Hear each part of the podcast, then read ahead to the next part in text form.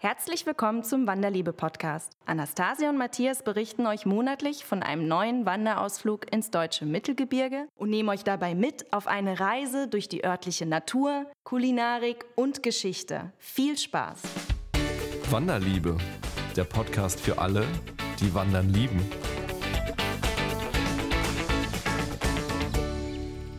Vogelgezwitscher fadet aus, Mikros gehen an, Anastasia sagt Hallo und übergibt an Matthias.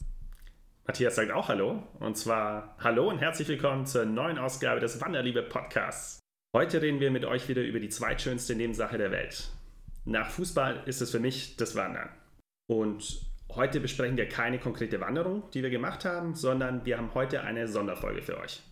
Und zwar haben wir über die Social Media Kanäle euch nach Fragen zu uns gestellt und ihr habt uns ganz viele tolle Fragen gestellt, die wir gesammelt haben und die wir in der heutigen Folge uns gegenseitig beantworten wollen. Zusätzlich haben wir das Ganze um ein paar Einzelfragen angereichert, die wir uns überlegt haben. So werde ich unter anderem Anastasia heute fragen, was die schönste Wanderstrecke war, die sie jemals gelaufen ist. Ah, da schon du wolltest mich fragen, was die schönste Nebensache der Welt für mich ist. Und obwohl wir natürlich in keiner speziellen Region wandern waren, wollten wir uns das trotzdem nicht nehmen lassen, dass wir uns ein leckeres Bier aussuchen und während wir euch was erzählen und Fragen beantworten, das dabei trinken. Aber wir dachten erstmal grundsätzlich erzählen wir euch nochmal, was ist eigentlich genau die Wanderbar? Genau, nämlich in der Wanderbar wollen wir immer kleine Brauereien würdigen, Privatbrauereien würdigen, die eben nicht der Industrialisierung des Bieres schon zum Opfer gefallen sind. Und die Wanderbar geht zurück auf den Wanderpapst höchst selbst, auf Manuel Andrak. Der hat es nämlich damals in der Harald Schmidt Show, hat der jeden Abend ein Bier getrunken, um eben das gute alte deutsche Bier zu retten. Und angelehnt an dessen haben wir jetzt eben uns auch vorgenommen, in jeder Podcast-Folge ein Bier zu trinken. Genau. Und das äh, werden wir auch in dieser Wanderfolge so machen. Ja, genau. Was hast du denn? Also, ich habe ein ähm, Rotbier, Schanzenbräu aus Nürnberg. Sehr schön. Ich habe auch ein fränkisches Bier. Mhm. Ein Märzen von Martinsbräu. Das ist eine Familienbrauerei aus Markt Heidenfeld. Das ist am Main, wenn ich es richtig, richtig weiß. Zum Wohl. Zum Wohl. Ah, richtig lecker. Sehr würzig. Meins ist auch sehr würzig. Ich weiß gar nicht, müssen wir, müssen, haben wir letztes Mal schon gesagt, sage ich wieder, wir müssen einen Bierbrauerkurs machen, damit wir wissen, was der Unterschied zwischen einem Rotbier und einem Märzen ist. Ja, es wird jetzt peinlich, aber ich weiß nicht mal richtig, was der Unterschied zwischen ober- und untergärigem Bier ist. ja, also das ist ja schon voll die Fachterminologie hier. Gar nicht, also ja? das, aber das, ist auf, das steht auf jedem Etikett eigentlich schon. Naja. Naja, dann fange ich mal an mit der ersten Frage, würde ich sagen. Und zwar wollten die Hörer, wollte eine Hörerin oder ein Hörer wissen, nach welchen Gesichtspunkten wir unsere Wanderrouten aussuchen. Das in der Tat wurde mich auch schon öfter gefragt, auch von meinen Freunden und Bekannten. Also, Matthias, Frage an dich. Ja, also wenn wir jetzt mal davon ausgehen, dass wir von einem verlängerten Wochenende sprechen und wir irgendwie so drei bis fünf Tage Zeit haben, eine Wanderung zu machen und ich ans deutsche Mittelgebirge denke, wo ja unser Hauptwandergebiet ist sozusagen, dann schaue ich erstmal, in welcher Region waren wir noch nicht und nehme da ein paar die, in die nähere Auswahl. Eigentlich hat jedes von denen hat so ein Flaggschiff-Fernwanderweg. Den findet man recht schnell, wenn man googelt, will ich Odenwald wandern, dann kommen, mhm. dann kommen relativ schnell diese Hauptwanderwege. Aber du suchst dann quasi nach der Region, sorry. Also Odenwald Wanderweg suchst du oder zum Beispiel Franken Wanderweg oder also welche Region suchst du dann? Genau, ich wähle erst die Region und wenn ich weiß, da will ich hin, das will ich mal kennenlernen, dann schaue ich, was für Wanderwege sind dort angelegt. Und in der Regel gibt es immer einen so einen Hauptwanderweg, der die Region touristisch erschließt. Ganz oft sind es so, so Wanderwege zwischen 80 und 150 Kilometer. Mhm. Und die klappern die ganzen Sehenswürdigkeiten ab. Und das ist eigentlich auch das, was ich sehen will. Ich will, mache ja so ein Entdeckerwandern sozusagen. Ja. Und diese Wanderwege sind designt exakt für Leute wie mich, die das, die das machen wollen. Ja. Also ich suche die Wanderregion aus und dann suche ich diesen Wanderweg, der so gedacht ist, so konzipiert ist. Und was wir ja auch machen, ist dann ähm, nach Prädikatswanderwegen zu suchen, weil du kannst natürlich Wanderwege haben, die bezeichnend für die Region sind und auch touristisch, weil sie an allen wichtigen Punkten in der Region vorbeikommen, aber wo der Weg vielleicht einfach nicht so schön ist, weil ja. viel über Asphalt, viel durch Dörfer und eigentlich will man ja ganz viel Natur erleben und Aussichtspunkte. Und deswegen suchen wir ja auch immer danach, dass so ein Prädikatswanderweg, weil das heißt auch, dass der Weg, die Wegbeschaffenheit einfach schön ist, dass viel Waldboden zum Beispiel ist.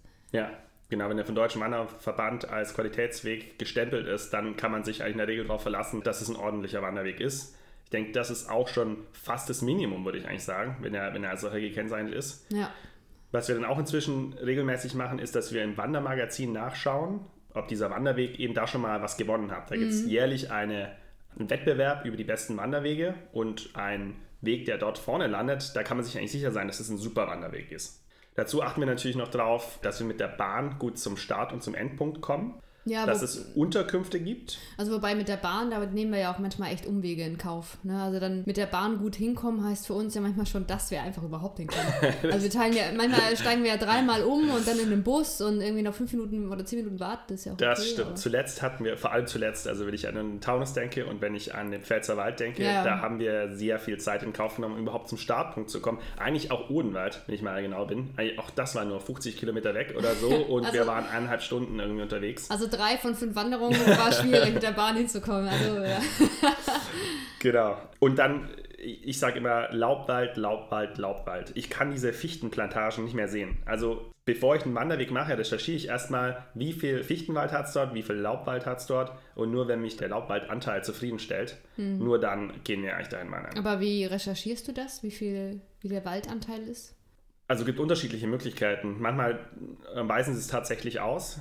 Auf dem Ähm, Wanderweg dann. Mhm. Okay. Manchmal gibt es irgendwelche Blogger auch, andere Wanderblogger online, die vom Weg berichten. Da siehst du dann auch im Hintergrund. Ist letztendlich nur eine Approximation, die du von zu Hause aus machen kannst. Aber wenn du sowas liest wie Naturschutzgebiet zum Beispiel, dann ist die Wahrscheinlichkeit schon sehr hoch, dass du einen tollen Laubwald hast. Noch besser ist natürlich, wenn du sowas hast wie einen Urwald, ja, wo du einen wirklichen Wald hast, der, der über die Jahrhunderte fast gar nicht verändert würde. Das ist natürlich immer ein sehr, sehr wertvoller Wald. Ich finde auch den Punkt verlockend, sozusagen nach Bildern zu gucken. Also wenn man sagt, okay, man hat sich für eine Region entschieden und dann überlegt man irgendwie, welchen Wanderweg man machen möchte oder auch bevor man überlegt, welche Region man macht, dass man irgendwie auf Google Bilder erstmal schaut, wie sieht das denn da ungefähr aus. Ich glaube, das ist ein falscher Indikator dafür, wie es aussehen könnte. Oder weil du könntest ja auch auf Instagram irgendwie nach diesem Hashtag irgendwie gucken und dann hast du halt das eine schöne Bild, was alle fotografieren, aber 99% des Wanderwegs sind irgendwie doof. Ja. Also was hältst du von dem Punkt, dass man nach Bildern quasi aussucht, wo man hingeht? Ja, finde ich, finde ich ein bisschen gefährlich. Will ist man zu sehr geframed, wie man neudeutsch sagen würde.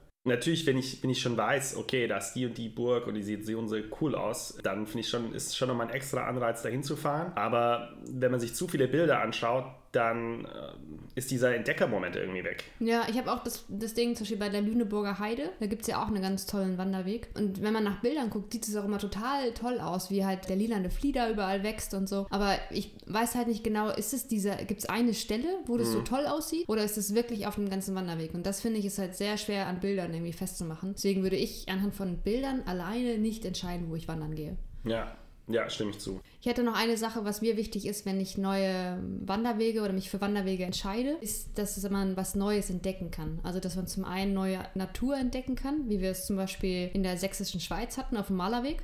War halt für mich Natur, wie ich sie vorher noch nie gesehen habe. Wahnsinn. Äh, Das war so überraschend. Mhm. Ähm, Aber das, ich weiß nicht, ob man das vorher hätte wissen können. Ich bin ja sogar schon mal an der Elbe entlang geradelt und hätte trotzdem dieses Ausmaß von Naturschönheiten und Naturbesonderheiten nicht erwartet dort.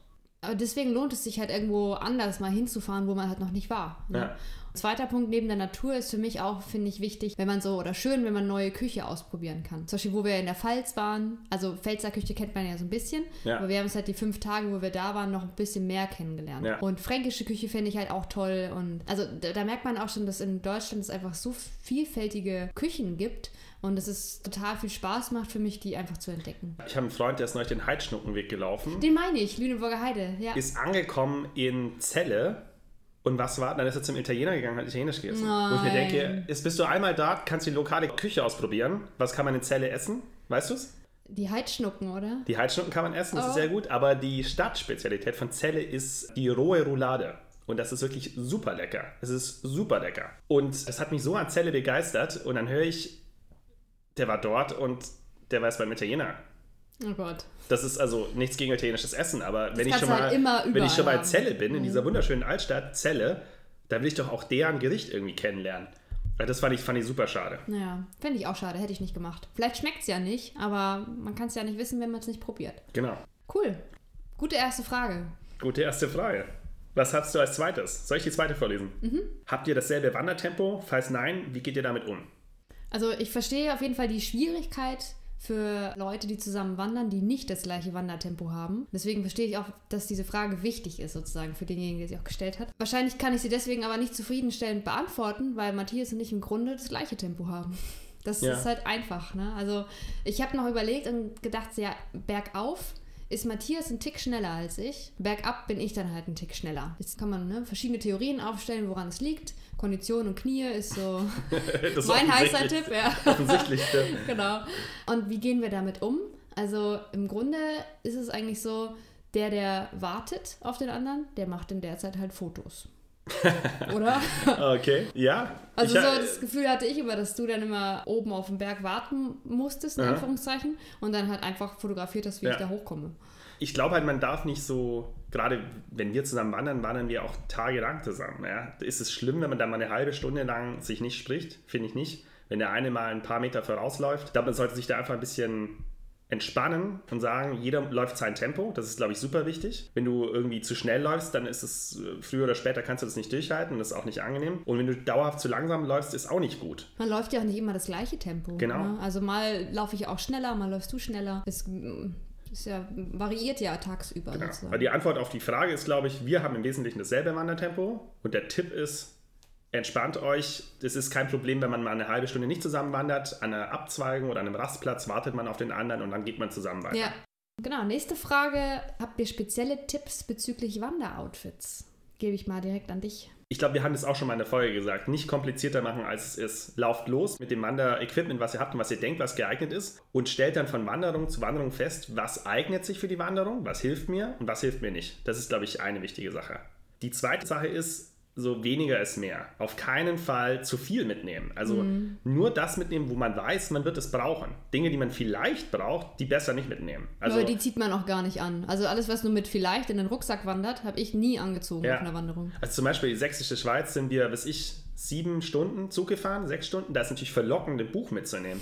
Aber du willst ja da nicht 100 und ein paar Kilometer so ein fettes Buch mitschleppen. Also mach das nicht. Ich bin auf den Lisa-Pfad gewandert. Manuel Antrag bezeichnete den Lisa-Pfad mal als den schönsten Wanderweg der Welt. Und da hat ein Kumpel von mir, ist völlig übertrieben mit seinem Gepäck. Der hatte so einen riesen Rucksack, das sprengt ja alle Maßstäbe. Unter anderem baumelten hinten an seinem Rucksack ein zweites Paar richtig schwere Wanderschuhe Was? als Alternativschuhe. Und du musst dir auch vorstellen, so Oh ähnlich Gott. wie bei Winnetou, falls du den Film kennst. Oh Gott. Winnetou, da gab es einen, der hatte immer so einen, so einen Schirm über sich. Und so hatte der auch so einen riesen Schirm aufgespannt über sich. Der hatte einen Schirm. Ja, der hatte so einen Schirm aufgespannt. Zum einen als Sonnenschutz und später dann auch als Regenschutz. Und der Gipfel des Ganzen war, er hatte auch eine Nasendusche dabei. also, weißt du, eine Geil. Liste an unnötigen Sachen, die man mitnehmen könnte. Wie lange müsste man, äh, wie lange müsste man ein Brainstorming veranstalten, bis man auf eine Nasendusche kommt? und ich glaube, dies, dieser Rucksack war so schwer, ich hätte so gelitten, aber man muss ihm lassen, er hat es total würdevoll beendet, die Wanderung. Also es war eine lange Wanderung und er hat es geschafft, er hat nicht gemeckert, aber mir wäre das viel, viel zu viel gewesen. Mein Tipp an euch da draußen, nehmt nur das mit, was ihr unbedingt benötigt. Krass. Der einzige Tipp, was ich irgendwie neu entdeckt habe, was ich super finde bei Wanderoutfits, ist Merino-Wolle. Ah, stimmt. Ja, also es ist ein bisschen teurer, aber ich finde es halt cool, weil ich kann wirklich für fünf Tage ein T-Shirt anziehen und es riecht überhaupt nicht. Ja, das stimmt, das ist echt eine Entdeckung. Was machst du denn, wenn der Wolf kommt? Der Wolf. der Wolf, kennst du das? Ähm, Kennst du den Ausdruck? ich glaube schon, das ist, wenn, ähm, ist das nicht das, wenn die Oberschenkel aneinander reiben beim Gehen und das dann so wund wird? Genau, das nennt man den Wolf. Und deswegen, das hatte ich früher hatte ich ein Riesenproblem damit, jetzt überhaupt nicht mehr aus, seltsamerweise. Und deswegen habe ich früher immer eine Radlerhose zum Wandern getragen. Also falls ihr Probleme mit dem Wolf habt, dann, holt euch, dann holt euch eine Radlerhose. Dann ist das Problem eigentlich erledigt. Dann nehmen wir uns die nächste Frage vor. Welche Dinge tragt ihr während einer Wanderung mit euch rum? Zum Beispiel nehmt ihr neben den Wanderschuhen noch andere Schuhe mit fürs Hotel bzw. fürs Restaurant. Nimmst du welche mit? Ja, ich habe schon ein paar Mal überlegt, keine extra Schuhe mitzunehmen, einfach weil ich weniger Gepäck, also weniger Kilos tragen will. Aber äh, du weißt ja auch nicht, wo du durchläufst den ganzen Tag. Und wenn du dann abends mit deinen dreckigen Wanderschuhen da in diesem gemütlichen Restaurant sitzt, ist halt auch nicht schön. Also deswegen nehme ich immer ein extra Paar Schuhe mit und ich nehme immer, immer, immer eine Regenjacke mit. Ja. Das also egal, was das Wetter vorher sagt, immer eine Regenjacke mitnehmen. Genau, würde ich auch sagen. Das ist die, die einzige Ausnahme zu der Regel. Nimm- Nimm nur das mit, was du unbedingt brauchst, ist die Regenjacke. Die nehme ich auch immer, immer, immer mit. Und ansonsten, was nehme ich noch? Ähm, Also die üblichen Sachen nehme ich halt mit. Ja, Ich nehme jetzt dazu noch diese Reiseseife, so eine kleine Tube mit, weil ich meine Wandersocken einfach dann wasche. Und ich hab- Tatsächlich? ja, also ich habe jetzt äh, nie Wandersocken. gesehen. Du wäschst deine Wandersocken? Ja, Sind die dann nicht total nass am nächsten Tag? ja, die trocknen tagsüber. Und dann kann ich sie am nächsten Tag. Sie sind dann ein bisschen feucht, aber trocknen dann ja, während ich sie anhabe. Weil du zwei Paare hast. Ich habe halt zwei Paar Ah. Wandersocken und ich möchte Wandersocken nicht öfter als zweimal tragen. Ich habe das Gefühl, die Wandersocken werden so ein bisschen hart und dass sich dann irgendwie unangenehme Stellen bilden mit den Schuhen und dann eher Blasen kommen. Deswegen Mhm. trage ich Wandersocken nie öfter als zwei Tage.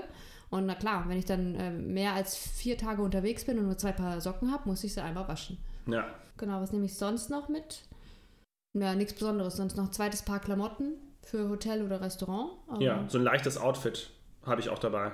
Leichte Schuhe, leichte Hose, leichtes T-Shirt, einfach damit man nicht aussieht, als käme man gerade aus dem Wald, wenn man abends ins Restaurant geht. Wir sind ja so Restaurantwanderer letztendlich. Wir, wir wandern, gehen dann in die Unterkunft, duschen uns, gehen dann ins Restaurant. Das ist eigentlich Ablauf eines fast jeden Wandertags und dann macht es wenig Sinn, mit diesen total dreckigen, teilweise total nassen Wanderklamotten und Schuhen irgendwo in ein Restaurant zu gehen. Deswegen braucht man das eigentlich zwangsläufig, wenn man das so machen möchte, wie wir das machen. Für die Frauen empfiehlt sich hier auf jeden Fall, wenn ihr quasi nochmal leichte Kleidung mitnehmen wollt für abends, fürs Restaurant. Strumpfhose, Kleid, Schrägstrich Rock und Oberteil. Das ist leicht, ist nicht so schwer vom Gepäck her, ist bequem und sieht auch gut aus. Ansonsten bin ich noch Typ Planer. Planer heißt, ich habe einen Wanderplan und den nehme ich immer mit. Das heißt, ich mache einen Wanderplan, plane die gesamte Wanderung durch. Anfahrt, wann fährt der Zug, auf welchem Gleis, Unterkünfte, wie heißt die Dame, äh, wie ist die Telefonnummer. Das schreibe ich mir alles in der Excel-Liste, in einem Wanderplan. Zum einen bereitet mir das Vorfreude, wenn ich so einen Wanderplan von mir sehe. Zum anderen, wenn man kein Handynetz hat und irgendwo im Naturpark ist, dann ist halt gut, die Telefonnummer zu haben oder einen Ansprechpartner zu haben.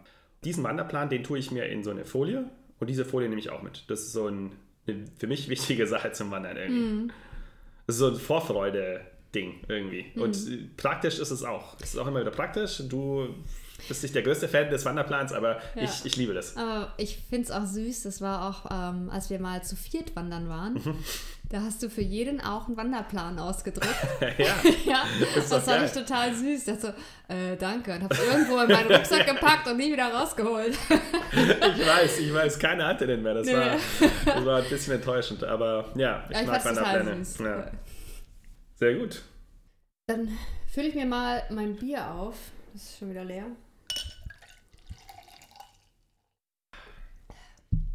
Mhm. Die nächste Frage, die wir bekommen haben, finde ich auch sehr spannend. Und zwar ist die Frage, wann habt ihr jeweils mit dem Wandern angefangen? Möchtest du anfangen?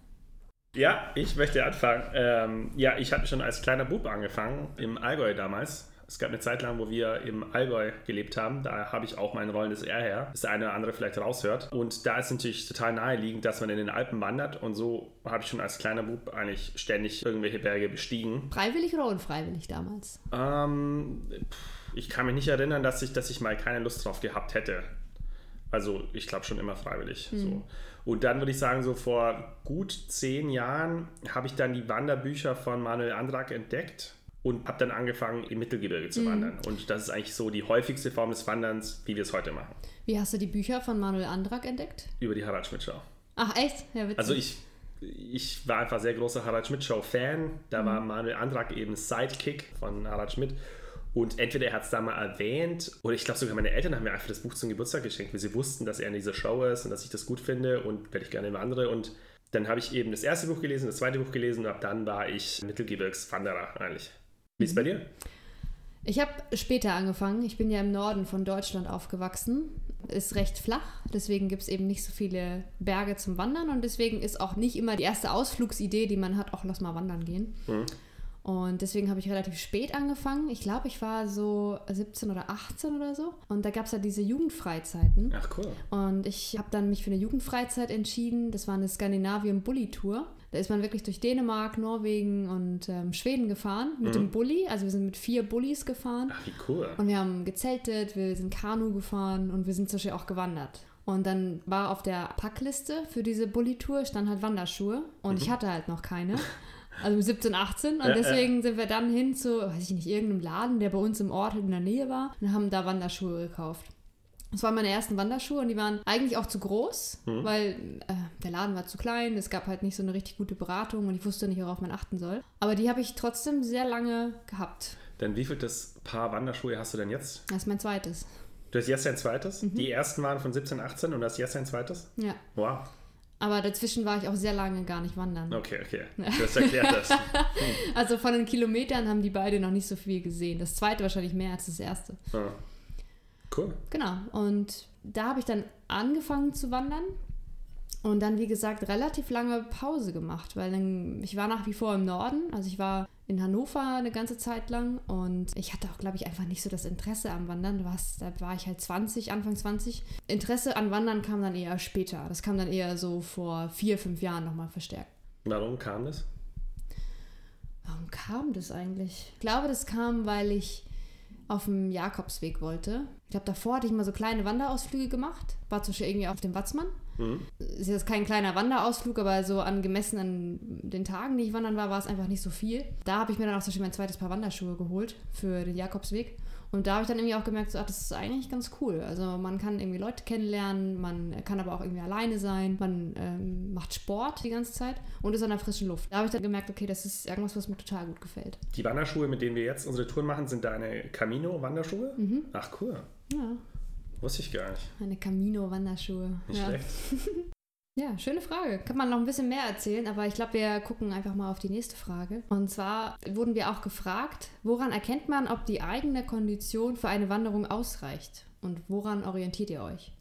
Also, ich kann das relativ schnell beantworten. Kondition ist es eigentlich gar nicht so das große Problem. Also, äh, die Luft geht mir eigentlich bei sowas nicht aus, eher noch die Kraft, aber das eigentlich auch nicht. Weil das Erste, was bei mir ausgeht, ist die Lust, um ehrlich zu sein. Also, nach 20 Kilometern 25 Kilometern, allerspätestens nach 30 Kilometern, habe ich überhaupt keinen Bock mehr. Also dann, dann ist meine, wird meine Laune richtig schlecht. Also so viel Lust ich bei, aufs Wandern habe bei Kilometer Null, aber irgendwann ist bei mir die Luft raus und sage ich so, das war's für heute, das, das will ich nicht mehr. Und dann kann es auch mal zur Qual werden, wenn wir uns mal wieder zu viel vorgenommen haben.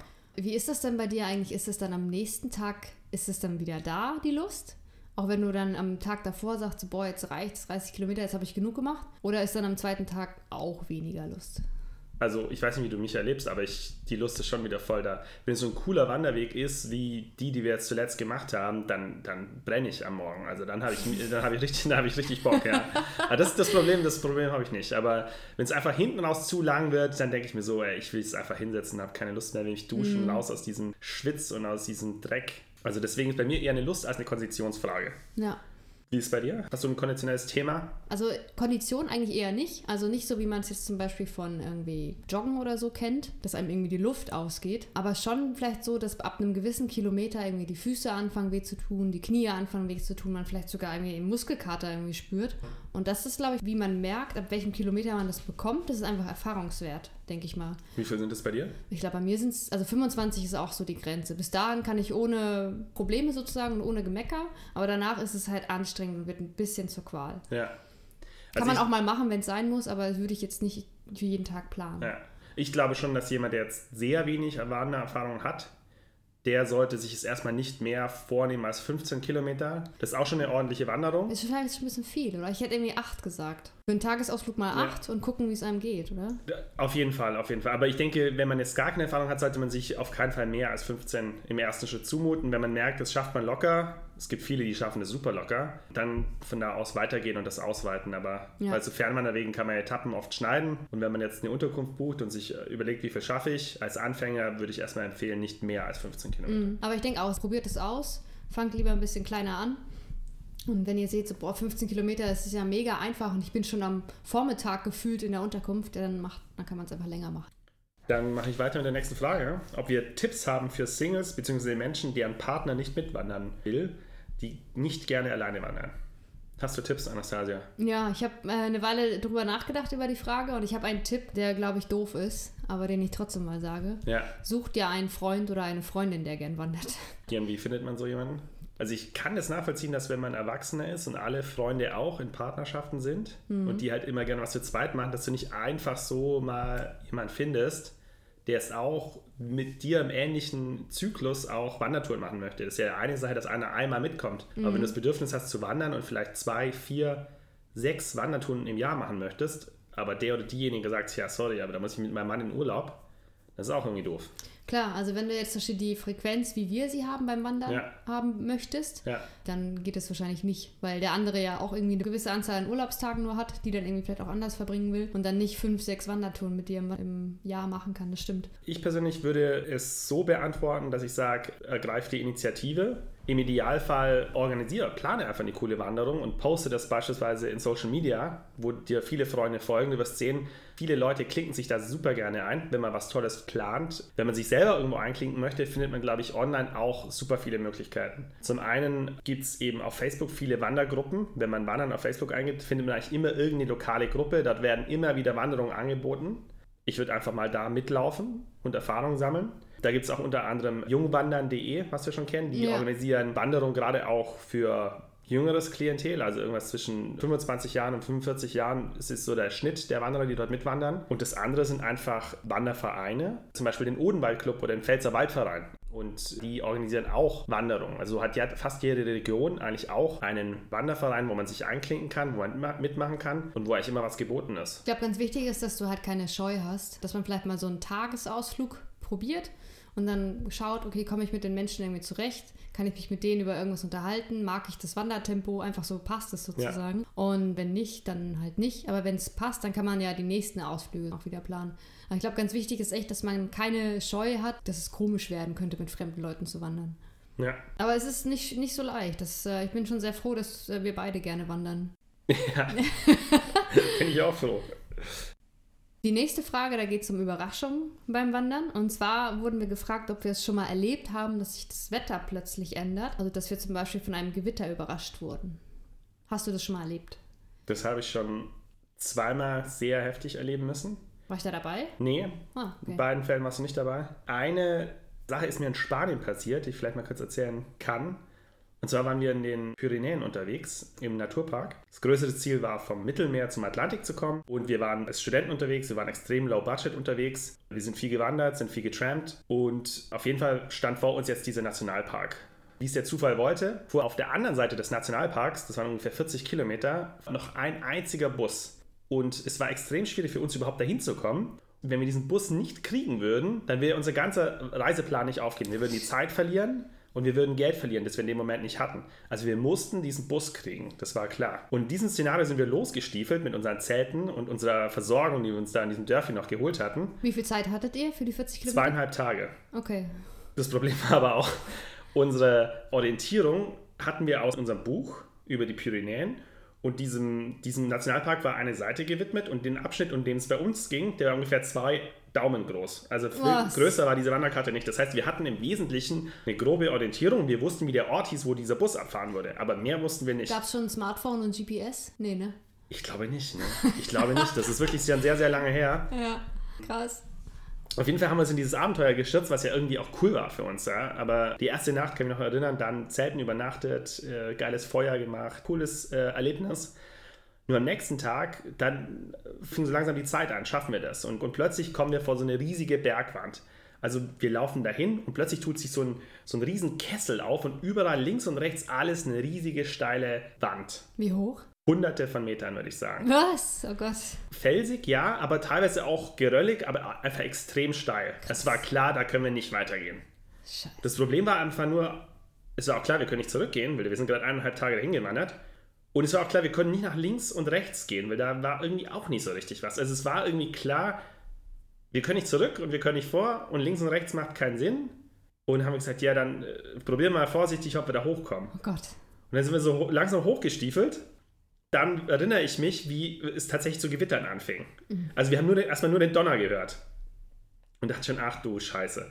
Wir sind da hoch, wir sind da hoch in unserer Not und haben gemerkt, es ging. Aber mein Rucksack war so schwer, dass ich immer das Gefühl hatte, mich, mich reißt hinten runter. weil Unten, unten war so ein See. Scheiße. Es war ein richtig, richtig unangenehmes Ding. Also wir sind da hoch, bis wir es tatsächlich hochgeschafft haben. Wir wussten aber auch nicht, wie steil geht es auf der anderen Seite runter. Ja, du weißt ja nicht, wo wir sind. Wir waren nicht mehr, da war kein Wanderweg oder so. Das war wirklich Freestyle. Total, also vielleicht nochmal ein kleiner Disclaimer hier. Das war völlig unvernünftig. Nicht nachmachen. wir waren da oben und sind auf so ein kleines Plateau gekommen und das Lustige war erstmal, es war alles voller Hasenköttel. Es war zwei, drei Zentimeter Schicht Hasenköttel da oben. Es war so, so ekelhaft. Krass. Wir waren so ungefähr, wir konnten es auch nur aus diesen zwei daumengroßen Karten ableiten. Wir konnten ungefähr erahnen, wir sind auf zwischen 2300 und 2700 Metern. Irgendwo da haben wir es aufgehalten, also schon, schon Hochgebirge. Und kamen da oben an und zu meiner Erleichterung sind wir erstmal nicht abgestürzt da oben. Es ging auf den anderen Seiten einfach so steil, also es ging auf allen anderen Seiten einfach richtig steil runter. Oh nein.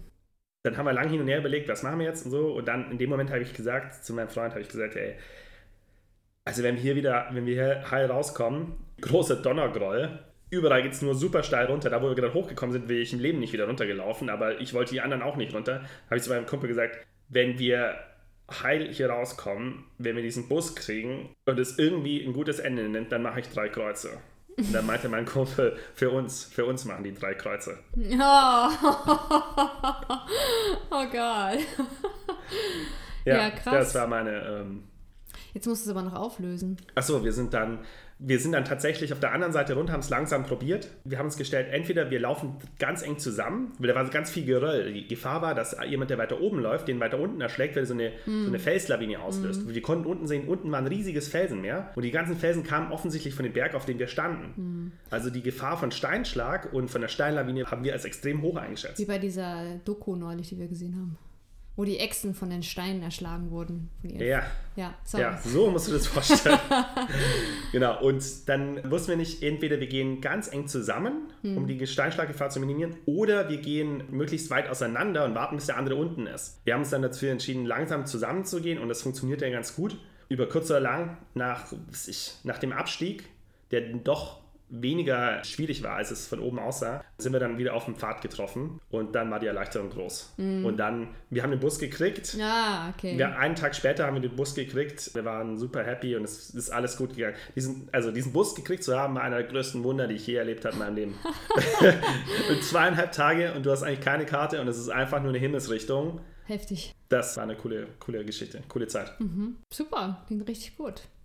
Ich überlege, ob ich schon mal so eine gefährliche Situation beim Wandern hatte. Während du es jetzt erzählt hast, ist mir noch was eingefallen. Ja, erzähl doch mal. Und zwar von unserem Albanien-Urlaub. Ach so, Da waren wir ja auch den einen Stimmt. Tag da oben, Valbona war das, glaube ich. bei Bonatal, genau. Valbona-Tal und da sind wir einen Wanderweg hochgegangen. Der sollte auch mehrere Stunden gehen und dann sollte man eben oben auch auf Montenegro schauen können. Das war quasi der Gipfel da bei den Bergen, wo wir waren und da hättest du von da sowohl Albanien als auch Montenegro sehen können. Und kurz vorm Gipfel, also es kann nicht weit gewesen sein, man hat ihn noch nicht gesehen, aber es kann nicht weit gewesen sein, hat es mega angefangen zu donnern und halt auch ein bisschen zu regnen. Und da haben wir noch so hin und her überlegt, so, ach komm, es kann nicht mehr weit sein, machen wir das einfach. Aber du wusstest ja auch nicht, was hinter dem Berg ist, ob von da vielleicht diese Wolken kommen und dann hast du das ganze Gewitter hinter dir und schaffst es nicht rechtzeitig ins Tal. Aber also richtig gefährlich Das- war das nicht, aber es war schon unangenehm. Das stimmt, aber es war auch eine Situation, wir waren relativ weit oben und wenn das Gewitter wirklich gekommen wäre, ist es zum Glück da nicht in vollem Ausmaße zu uns, aber wenn es gekommen wäre, hätte es schon auch eine sehr äh, gefährliche Situation sein können und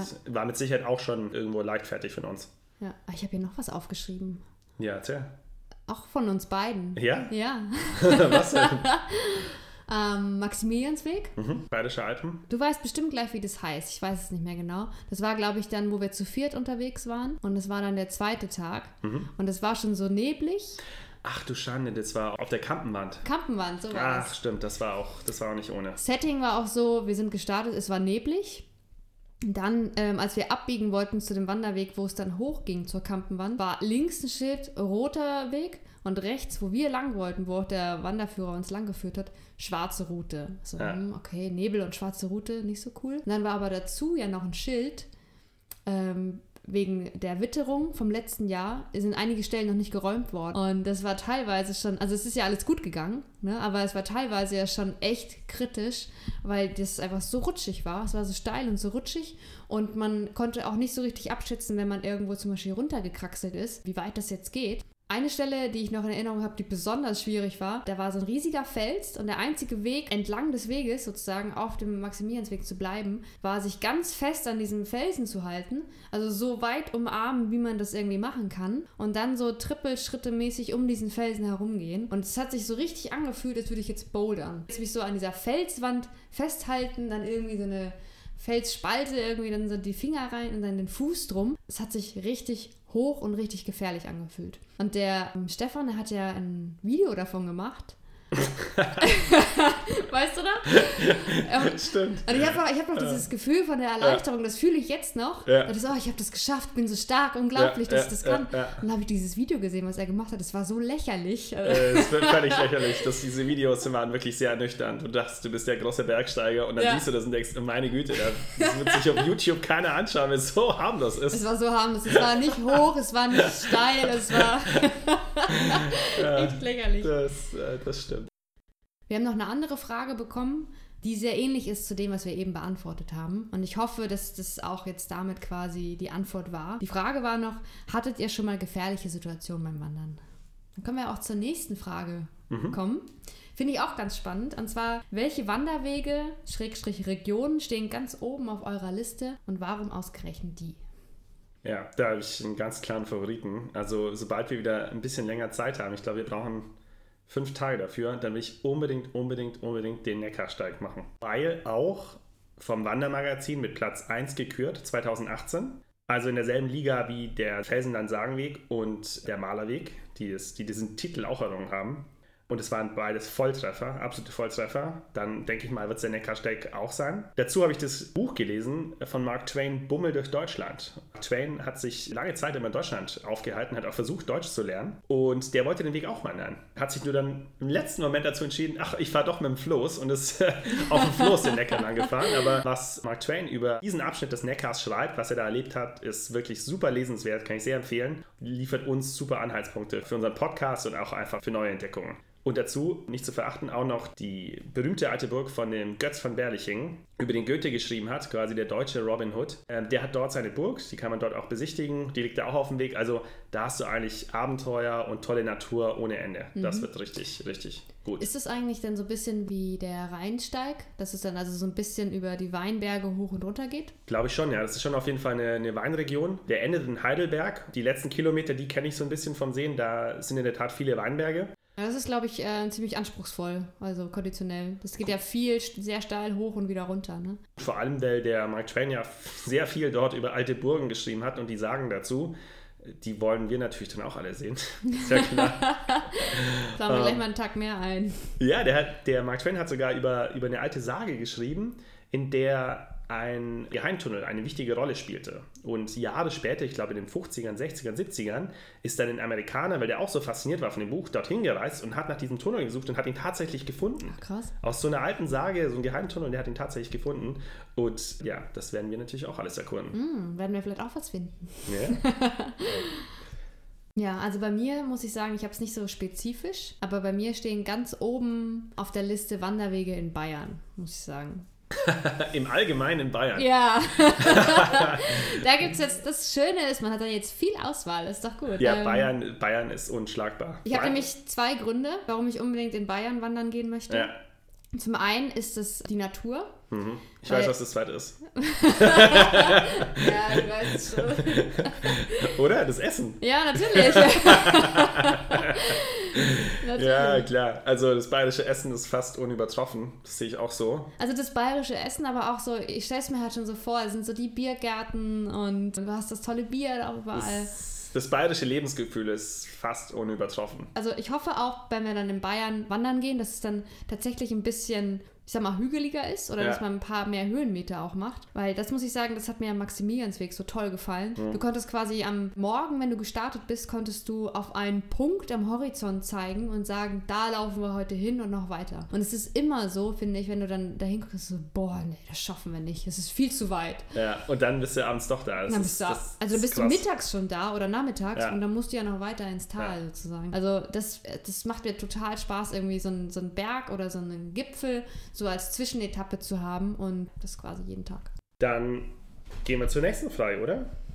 Gibt es Wanderungen oder Wanderausflüge, an die du immer wieder zurückdenkst? Und wenn ja, warum? Ja, es gibt viele Wanderungen, an die ich gerne zurückdenke, aber an eine denke ich ganz besonders gerne zurück. Und zwar ist es auch ein Zwischenstück auf dem Maximiliansweg, nämlich als wir zusammen auf den Wendelstein gewandert sind. Stimmt, Mhm. das war geil. Das war, das war geil. Das war geil, weil nämlich wir waren eigentlich zu dritt unterwegs. Ja, Unser Wanderpartner sozusagen hat sich aber irgendwie am Abend vorher, beziehungsweise tags vorher, eine riesige Blase am Fuß gelaufen. Die haben wir dann noch so ganz eklig ähm, verarztet.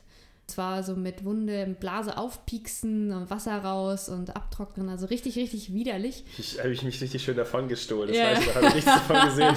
genau. Das hast du gemacht. Ich habe da rumgepiekst an der Blase. Heldentat.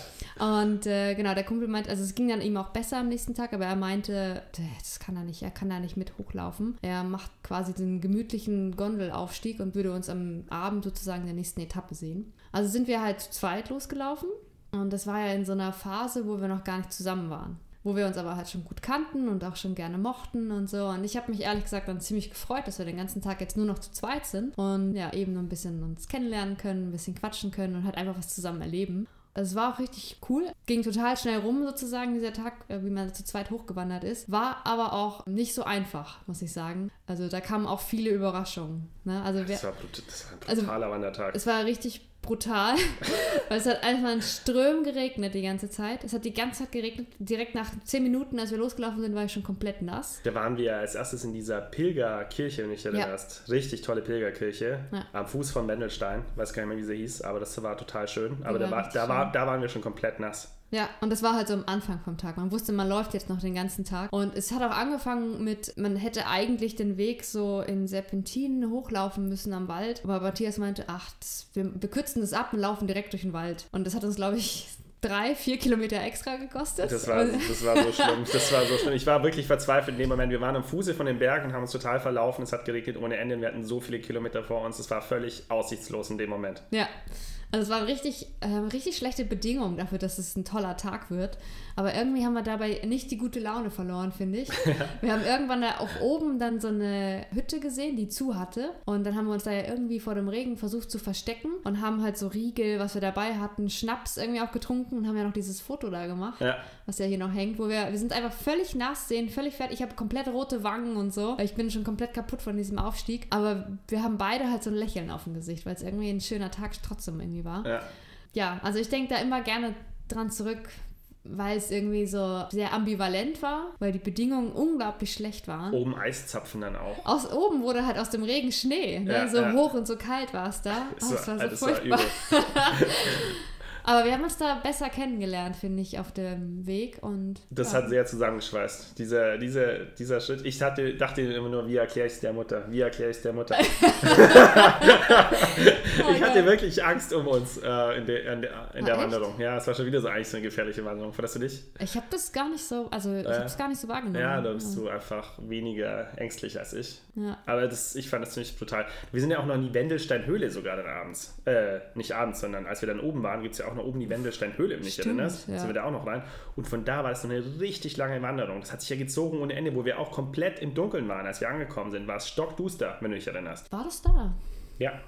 Philipp wartete in deinem Restaurant auf uns, hatte schon alles so Bier bestellt und so und äh, ja. es war total, er hat sich schon total gemütlich gemacht, er war total happy mit sich und seinem Tag. ähm, wir kamen dann irgendwann Ja, an. wir und kamen im Dunkeln an. Zappenbooster. Cool. Ja, Danke für die Erinnerung. Ich habe ich schon fast irgendwie, hatte ich gar nicht mehr so parat. gerne. Was war denn deine Wanderung, an die du gern zurückdenkst? Ich habe mir tatsächlich auch aufgeschrieben Maximiliansweg. Ich bin ja noch ein paar mehr Abschnitte gelaufen und für mich ist dieser Wanderweg einfach die Benchmark für alles andere. Ich werde immer jeden Wanderweg eigentlich mit den Wandererlebnissen dort vergleichen, weil Mhm. das so der tollste Weg ist, den es in Deutschland gibt, glaube ich. Falls ihr ihn nicht kennt, den Maximiliansweg, schreibt uns doch gerne einfach mal. Matthias erzählt bestimmt gerne davon. ja, aber, aber grundsätzlich kann man ja schon wissen, der, der geht vom Bodensee zum Königssee und macht eigentlich die ganzen bayerischen Alpen. Was wandert der cool ab. ist. Ja. Und das heißt, bist ja eigentlich die ganze Zeit in Bayern, hast die ganze Zeit dieses geile bayerische Essen dazu, die Alpen und du hast die Sondersituation, dass du immer an der Kante läufst, von den Alpen zum Flachland. Das heißt, du guckst in die eine Richtung, siehst wunderbares Alpenpanorama, guckst in die andere Richtung, siehst weit, weit ins, ins bayerische Land rein. Und dann übernachtest du manchmal auf Berghütten und manchmal im Tal und hast einfach den perfekten Mix eigentlich aus allem. Also Maximiliansweg, 21 Etappen immerhin, das ist schon ordentlich. Ähm, Ich habe in vielen Teilabschnitten gemacht, aber das lohnt sich auf jeden Fall. Weg der Träume. Wenn ihr jemals einen Weg der Träume haben wolltet, geht auf den Maximiliansweg. Weg der Träume, wow. Ist das zu kitschig? Nee, ja, nein. Keine Ahnung. Für mich, für mich ein ganz, ganz großes Ding. Die nächste Frage habe ich ja gerade eben schon ganz kurz abgehandelt. Was machen wir bei Blasen an den Füßen? Also ich habe es ja gerade schon beschrieben. Ich piekse sie auf mit einer desinfizierten Nadel. Ähm, weiß ich nicht, ob ich das jetzt irgendwem raten würde oder als Tipp geben würde. Aber Warum machst du denn das? Weil es mir immer geholfen hat. Also das war so das, was ich auf dem Camino gelernt habe, wie man irgendwie Blasen Das sind behandelt. diese Camino-Profis. Ja. Ja, viele andere Sachen probiert, nichts davon hat funktioniert und deswegen mache ich das jetzt so. Aber man muss auch sagen, ich hatte schon sehr lange keine Blasen mehr an den Füßen. Du hast auch keine Blasen, ne? Ja, ich, also ich hin und wieder habe ich mal eine kleine, die ignoriere ich einfach. Aber die sind klein genug, dass man sie auch ignorieren kann. Ich kenne es von früher, wie es ist, wenn man Blasen hat, wie unangenehm das ist. Ich habe heutzutage zum Glück fast keine. Die nächste Frage, die gebe ich auch mal direkt an dich, weil die schließt sich ein bisschen zusammen mit der Frage, die ich als Bonus quasi mir noch für dich überlegt habe. Ja. Äh, Die nächste Frage ist nämlich, warum fokussiert ihr euch auf Deutschland bei Aha. euren Wanderungen?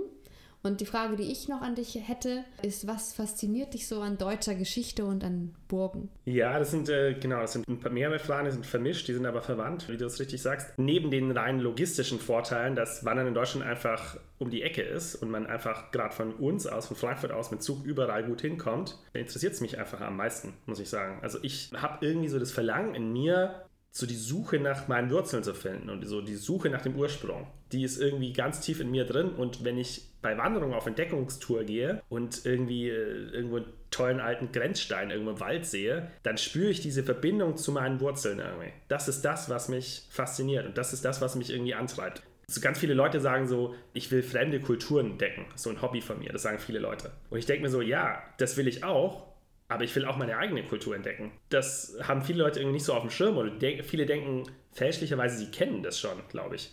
Und ich beweise mir oft immer selber, ich kenne die noch nicht, ich kann ganz viel Neues entdecken. Und in jeder Wanderregion so gibt es so viele tolle kleine Sachen zu entdecken. Und das zu machen, bereitet mir einfach die größte Freude. Schön.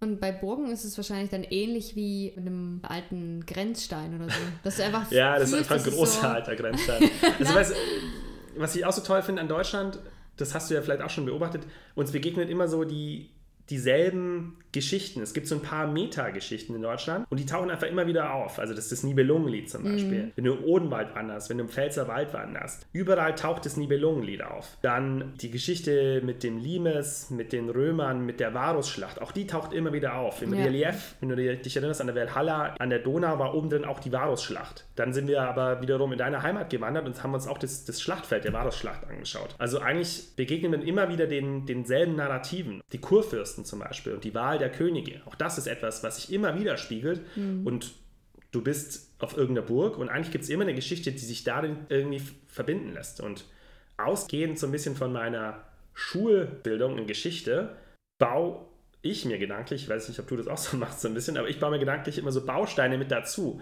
Das ist wie so das Baugerüst. Und alles, was ich so lerne, kann ich dazu bauen. Und dann wird meine, meine, mein Wissen rund um diese Geschichte wird immer besser. Und das finde ich einfach wahnsinnig spannend, an diesem Puzzle weiterzubauen. Deswegen interessiert es mich einfach am meisten. Und neben den ganzen anderen tollen Aspekten des Wanderns ist eben der Weiterbau an diesem Wissen für mich einfach ein Wahnsinnsanreiz. Hm, Guck mal, mal überlegen, wo sind noch weiße Flecken sozusagen Ja, das sind noch ganz viele weiße. Flecken. Je mehr du weißt, desto weniger weißt du, dass es, äh, desto weniger weißt du. Also du weißt noch so viel, was du alles nicht weißt und was du wissen möchtest. Deswegen bin ich voller Motivation, noch viel mehr zu entdecken. Cool. Hast du irgendwas zu der Frage? Gehen wir nur in Deutschland wandern, weil ich das so vorschlage? Oder hast du.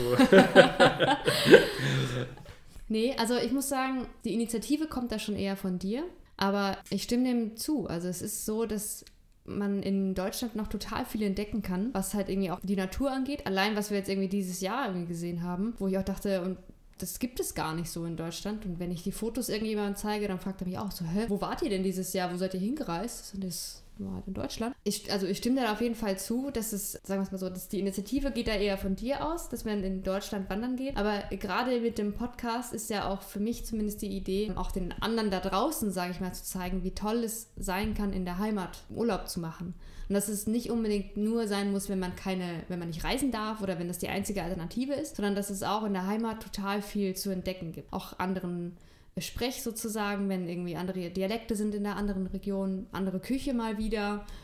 Weil ich das eben immer noch für mich entdecke, denke ich auch, dass es halt anderen auch so gehen kann, dass sie tolle neue Sachen in Deutschland erkennen können. Dann wurden wir gefragt, macht ihr neben dem Wandern noch Sport, um euch fit zu halten? Ich spiele ein bisschen Fußball. Ich mache ein bisschen Yoga. Ein bisschen ist gut, du machst ziemlich viel Yoga. Anastasia ist die größte Yogamacherin, die ich kenne. Da. Du machst fast jeden Tag eine Dreiviertelstunde Yoga, oder? Nee, also ich würde sagen, jeden dritten Tag eine halbe Stunde. okay. Ja, und ich Okay. gehe ab und zu bouldern, sofern Ja. man das kann. Stimmt. Ja. Komme ich auch ab und zu mit. Die nächste Frage, die wir bekommen haben, ist, welche Wanderschuhe tragt ihr denn? Ich trage sehr klassische Lederwanderschuhe, die sehr schwer sind, glaube ich, mit der Stärke oder Steife B.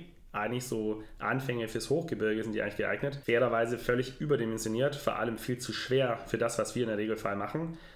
Müsste ich vielleicht auch mal umsatteln, aber weil das erstmal die Wanderschuhe sind, die ich habe und ich mit denen im Wesentlichen gut klarkomme, keine Blasen, wie wir gerade gelernt haben, komme ich mit denen eigentlich gut zurecht. Ehrlich gesagt weiß ich gar nicht, was für eine Stärke meine Schuhe haben. Ich weiß nur, dass sie von Lova sind.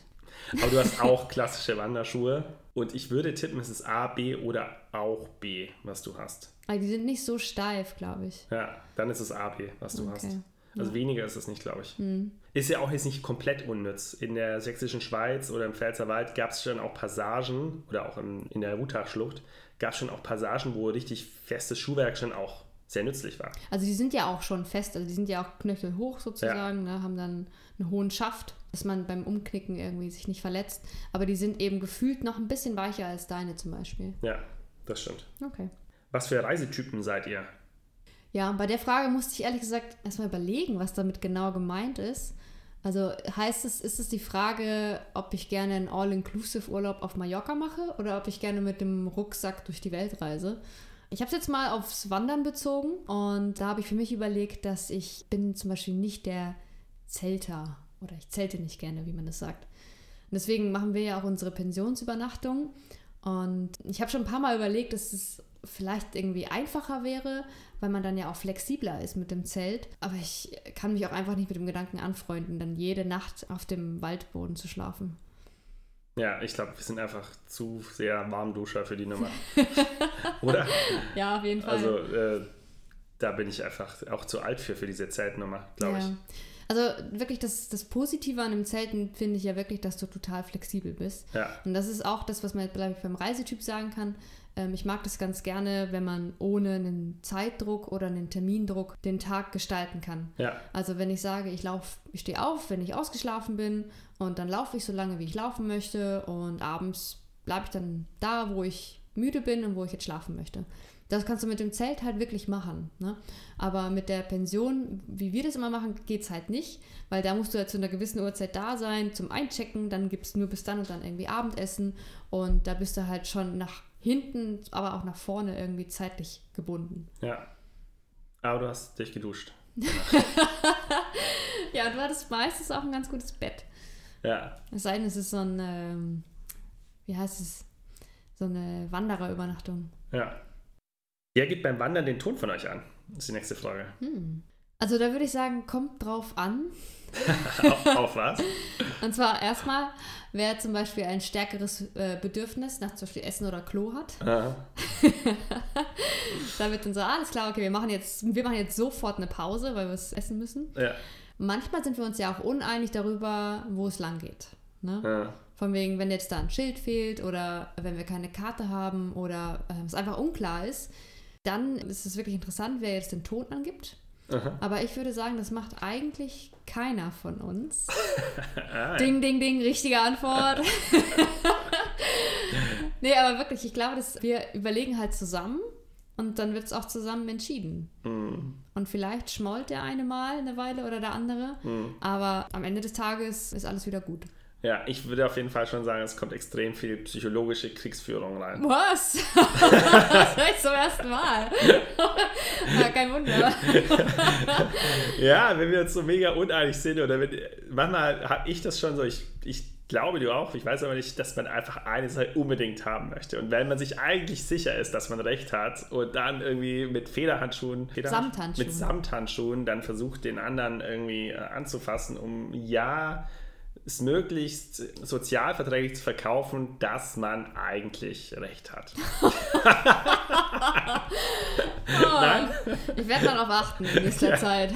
ja, diese Frage äh, könnte mir doch, oder diese Antwort könnte mir doch schaden in den kommenden Wanderungen. Aber ja, ja, was, ähm, bestimmt kriegst du auch von irgendwem ein paar Pluspunkte, dass du so ehrlich warst.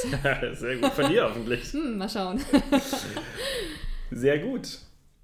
Das war's mit den wichtigsten Fragen, oder? Jetzt haben wir noch ein paar individuelle Fragen. Ich habe noch individuelle Fragen. Ja. Plural. Ich hatte eine, die war schon. Die war schon. ja. Du musst gleich noch die Frage beantworten, die wir zum Eingang gestellt haben. Was war die schönste Wanderstrecke, die du jemals gemacht hast? Mhm, die ich jemals gemacht habe. Und ich will es gar nicht, dass du lange überlegst, sondern das erste eigentlich, was dir in den Sinn kommt. Ja, also wahrscheinlich irgendeine Strecke auf dem Maximiliansweg. Ja, so Ja. einfach ist es. Ja, Also, ja, mir geht's auch so. also ich müsste jetzt noch mal ein bisschen in mich gehen, welche jetzt wirklich, wirklich besonders schön war. Ja, Aber eigentlich ist jede Strecke cool. stimme ich zu. Das ist auch alles wieder dabei. Ne? Du hast da tolle Aussichten, du hast die Berge, du hast tolles Essen. Du hast auch meine Hütte, wo, am, wo in der Nacht vorher Raphael van der Vaart übernachtet hat, wie wir es hatten. Ja, Der war leider im Nacht verpasst, so eine kleine, schnucklige Berghütte. Richtig cool, man saß richtig eng zusammen, total wenig Menschen. Und eine Nacht vorher hat der Raphael van der Vaart mit seiner Familie übernachtet. Wir haben eine Nacht den verpasst. Ja, weißt du es nicht mehr? Ich wusste, dass er da war, aber nicht eine Abend Doch, vorher. und das ist, äh, das ist schade gewesen. Ich hätte sehr gern ein Bierchen dort getrunken mit Raphael van der Vaart. ja. So haben wir mit dem Wirt Schach gespielt und der ist richtig gut gewesen. Stimmt, der Schach, der, der war richtig gut. Mhm. Der wird, war richtig gut im Schach. Ich bin aber auch richtig schlecht im Schach. Mit wem hat denn der gespielt? Stefan. Stimmt. Stefan war gut. Da hat er aber trotzdem verloren. cool. Dann habe ich jetzt so ein paar Überraschungs-Entweder-Oder-Fragen für dich, Hm, um es abzuschließen. okay. Bitte Hauptregel von Entweder-Oder beachten. Die lautet Entweder-Oder. Keine halben Sachen. Du sagst A oder B und ich muss mich für eins entscheiden. Sieht es so aus. Und eine kurze Begründung bitte. Kurz und knappe Begründung. Wenn wir das haben, sind wir durch für heute und gehen über ins Fazit. Ja? Mhm. Also, pilgern oder klettern? Klettern. Kurze Begründung. Es war jetzt impulsiv meine erste Idee sozusagen. Wahrscheinlich, weil ich da noch relativ neu jetzt bin und es einfach total spannend noch finde. Also ich gehe regelmäßig bouldern. Klettern kann ich noch nicht so gut, kann also da noch viel lernen. Und deswegen ist es, glaube ich, gerade für mich aktuell das spannendere Feld. Alpen oder Mittelgebirge? Mittelgebirge. sehr gut, gut. Das musstest du sagen. Das du musste ich sagen, aber ich glaube, ganz ehrlich, ganz, wenn ich in München wohnen würde, würde Ja. ich Alpen nehmen. Ja, Aber wenn ich hier wohne, nehme ich Mittelgebirge. Es ist näher dran, es gibt viel mehr Auswahl und es ist total vielfältig. sehr gut. Bergauf oder bergab? Hm. Lieber bergauf. Also ich bin zwar schneller im Bergab, Hm? Aber wenn ich ab einer gewissen Kilometerzahl oder gewissen Strecke sozusagen bergab, finde ich es einfach nur furchtbar. Da fangen die Knie an weh zu tun und wenn du keinen Stock hast, dann weißt du auch nicht, wohin mit dir. Und bei bergauf kannst du halt immer eine kurze Pause machen und dann ist wieder gut. Also deswegen gehe ich eigentlich lieber bergauf. Luxushotel mit Sauna oder einsame spartanische Berghütte? Einsam, ich alleine oder mein Wanderpartner? Einfach äh, Ceteris Paribus. Okay, knallharte Entweder-Oder-Regel. Jetzt, okay. Luxushotel mit Sauna. sehr gut. Warmduscher. Äh, Wandern oder Radwandern? Hm. Wandern. Kurze Begründung. Macht mir mehr Spaß. Wenn wir jetzt nicht zu zweit wandern, wandern alleine oder wandern in einer Gruppe, die größer ist als zwei?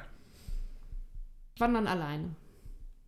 Wandern alleine, weil ich mit mir alleine auf dem Wanderweg, glaube ich, ganz gut zurechtkommen würde. Hm? Bin ja auch schon ein Stück vom Camino gelaufen. Da hat es auch gut geklappt. Und beim Camino ist natürlich Besonderheit, so ähnlich, glaube ich, tatsächlich wie beim Malerweg, dass du schnell neue Leute kennenlernst und dann bist du gar nicht so einsam. Letzte Frage: Wandern oder Podcast? Um, wandern. da muss ich ja niemandem irgendwas zeigen, da kann ich einfach wandern. Schön. Sehr gut. Alles klar, dann war's das mit unserer kleinen Fragen-Antworten-Runde. Falls euch im Nachhinein vielleicht noch irgendeine Frage eingefallen ist, dann schreibt uns auch gerne einfach so. Bei Instagram oder bei Facebook. Die Da findet man uns unter welchem Suchbegriff? Wanderliebe-Podcast. Sehr gut. Und mit diesem kleinen Wanderliebe-Spezial von heute verabschieden wir uns auch erstmal in eine unbestimmt lange Pause. Es ist einfach so, momentan sind noch, wir befinden uns im Januar 2021. Es ist einfach momentan noch nicht abzusehen, wann wieder Wandern möglich ist in unserem Stil, sprich mit Übernachtung, mit Gaststätten, mit lokalen Leuten kennenlernen. Momentan wäre es wirklich nur sehr eingeschränkt möglich. Also wir hatten immer schon die Idee, irgendwann eine Pause einzulegen. Wir meinen, es ist ein bisschen früher als ursprünglich geplant. Aber bis auf weiteres pausieren wir das und dann, wenn der Wandergott will, geht es irgendwann weiter mit einer Staffel 2 mhm. von Wanderliebe. Vielleicht ja mit dem Neckarsteig. Vielleicht mit dem Neckarsteig, genau. Super. Und das war der Wanderliebe-Podcast mit Anastasia und Matthias. Vielen Dank fürs Zuhören und bis zum nächsten Mal. Wanderliebe